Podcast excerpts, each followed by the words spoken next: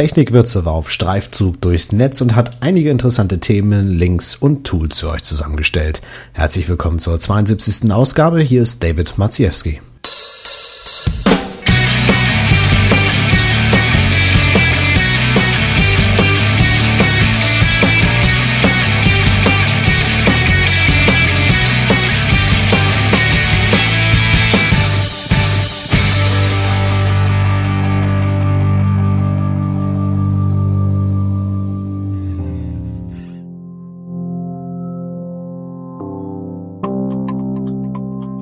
Adium 103 erschienen. Der Instant Messenger für macOS 10 unterstützt die Dienste AIM, MSN, Yahoo, ICQ, Jabber, Bonjour, Google Talk, Dot, Mac, Lotus, SameTime, Novil, Gropewise, QQ, GABA, GADA und Live Journal Talk.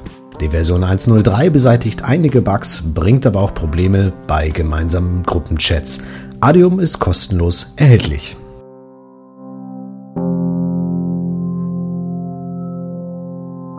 Komplett überarbeitetes Delicious Plugin für Firefox.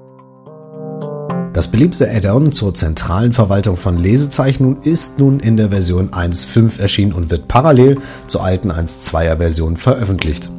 Es ermöglicht nun den direkten Import der Firefox-eigenen Bookmarks zu Delicious und installiert eine neue Toolbar zum Direktzugriff auf alle Bookmarks. Die Firefox-interne Suche nach Bookmarks sucht nun auch direkt in den eigenen Delicious Datenbanken.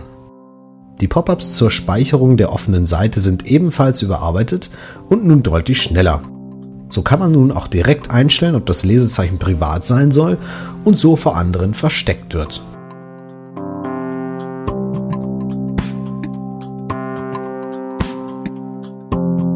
Grid-Layouts einfach gestalten.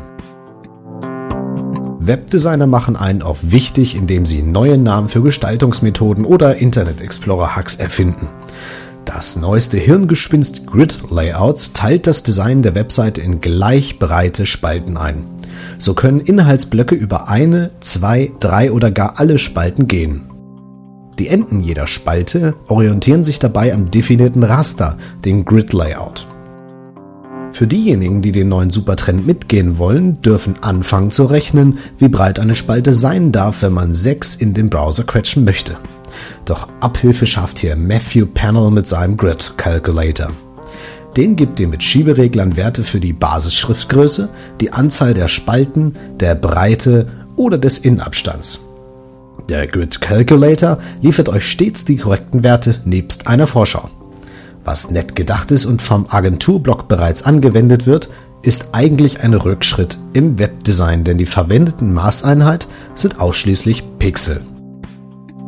Wer sich keine Schelte von uns holen möchte, muss diese Werte eben nochmal in EM umrechnen oder alles von Hand ausrechnen.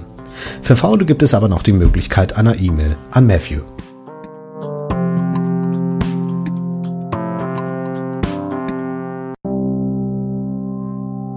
Ganz simpel, SimplePy. Martin Labuschin hat SimplePy ausgegraben. Die PHP-Klasse ermöglicht das super einfache Parsen von RSS und Atom-Feeds. Mit ihr lassen sich die Feeds von externen Webseiten direkt in die eigene Webseite einbinden. Es wandelt dabei das XML durch das sogenannte Parsen in saures XHTML um. SimplePy ist einfach in der Anwendung und sehr schnell. Gut ist ebenfalls, dass SimplePy einen direkten Support für Podcasts hat, also die Möglichkeit, Enclosures, also die eingebundenen Dateien, anzuzeigen. Die Klasse eignet sich besonders für Entwickler, die bisher ihre Liebenote mit MacP RSS hatten. Beispiel. Wer die Adresse einer Webseite kennt, aber nicht die des Feeds selbst, bekommt diese nun direkt von SimplePy serviert. Darüber hinaus blockt es schadhafte Inhalte aus den Feeds. Besonders interessant ist die Unterstützung von 98 Zeichenkodierung. Dem Anwender kann es nun egal sein, ob die eingebundenen Feeds UTF-8 oder ISO-kodiert sind. Die Ausgabe ist stets die, die man einstellt. SimplePy ist kostenlos verfügbar. Die Entwickler bitten um eine Spende.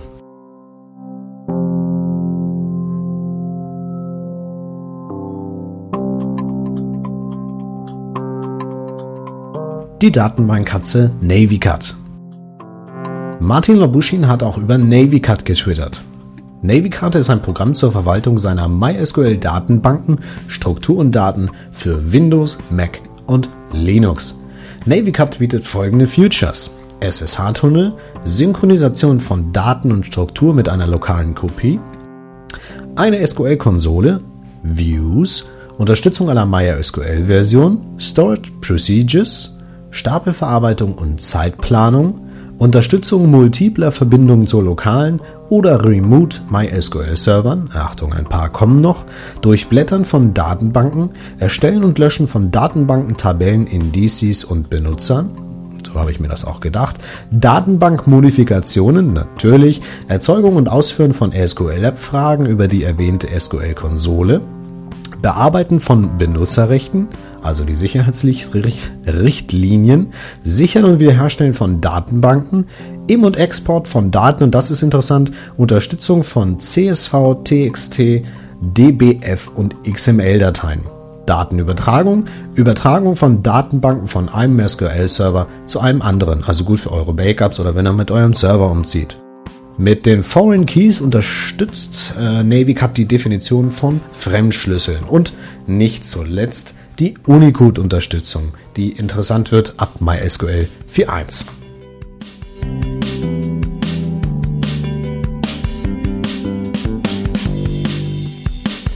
Design Cloud thematisiert.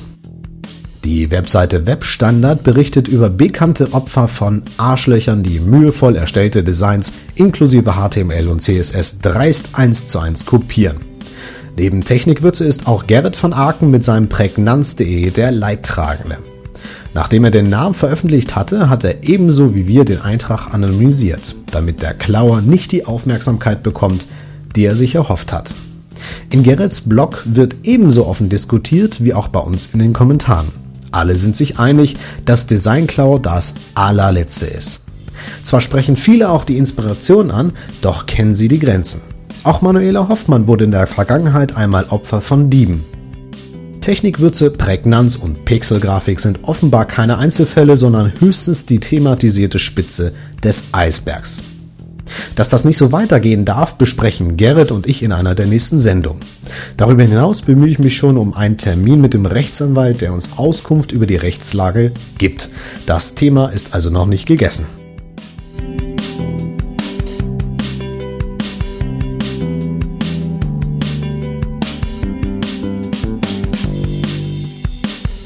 Google Analytics mit neuem Design. Der kostenlose Tracking-Dienst von Google wurde komplett überarbeitet und steht nun nach und nach den Nutzern als Beta-Version zur Verfügung. Die komplette Oberfläche wurde aufgehübscht und wesentlich übersichtlicher gestaltet. Neue Ajax-Elemente machen die Oberfläche anpassbar. Die ganzen Funktionen, die Google Analytics bisher unbedienbar machten, sind nun logisch angeordnet und miteinander kombiniert. So zeigt ein Klick auf die Landkarte genau den ausgewählten Kontinent im Detail, das Land oder auch den Ort nebst Daten. Das blöde Hineinzoomen entfällt damit. Die übersichtliche Aufmachung mit großen Zahlen ermöglicht den direkten Zugriff auf die Details.